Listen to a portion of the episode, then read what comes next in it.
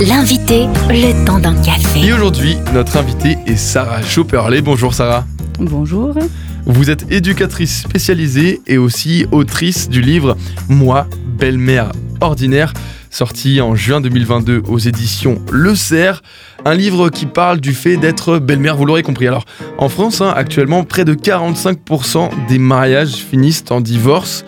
Et pourtant, on a encore plein d'idées reçues sur le divorce et plein de jugements qui peuvent venir de la part des uns et des autres. Alors, vous qui avez épousé un homme divorcé, quels ont été les messages auxquels vous avez été confronté Quelle a été la réaction des gens face à votre union? Ben, La première réaction, c'était ben, est-ce que c'est vraiment ton choix? Euh, J'étais une jeune fille chrétienne, je m'étais préservée. Donc épouser euh, quelqu'un qui était divorcé, ben, du coup forcément il y avait des répercussions sur ma vie après. Donc les premières, les premières euh, questions, c'était les personnes qui se demandaient vraiment si c'était vraiment un choix qui était réfléchi. Ensuite, il y a eu beaucoup de, ouais, de regards. On n'est pas considéré comme un couple nouveau. J'étais aussi considérée comme la deuxième épouse, puisqu'il s'avérait que donc, les amis de Sébastien, forcément, j'étais la deuxième. Et ça, c'est vraiment blessant.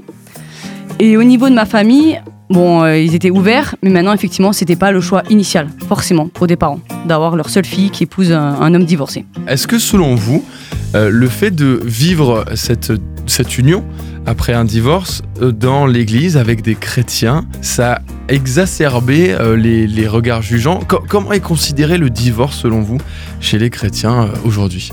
Le divorce, quand on est chrétien, bah, là-bas, c'est pas la volonté de Dieu. Donc ça, c'est une réalité et moi, je, on le sait très bien avec mon mari.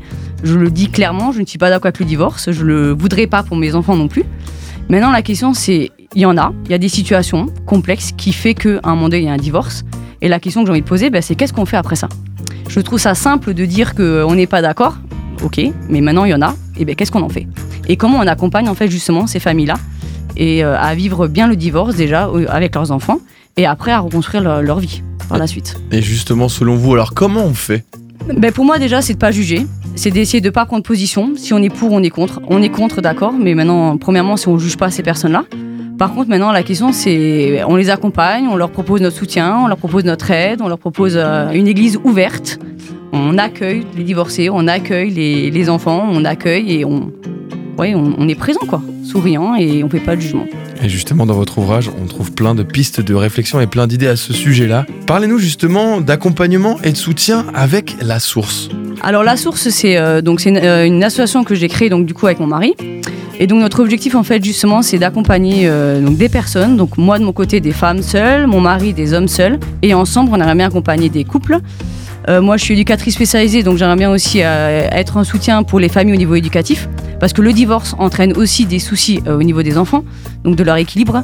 Donc encore une fois c'est rien de dramatique, mais c'est on peut être présent et on peut leur donner des pistes et des outils pour qu'ils puissent vivre ça en famille en fait du mieux possible. Et merci en tout cas pour votre investissement et pour cet espoir que vous euh, montrez, enfin dont vous révélez l'existence pour la suite et non le divorce n'est pas une fatalité. Vous pouvez retrouver cet ouvrage, moi, belle-mère ordinaire aux éditions Le Cerf. Un grand merci Sarah Choperlé. Merci à vous pour votre accueil. Retrouvez ce rendez-vous en replay sur farfm.com.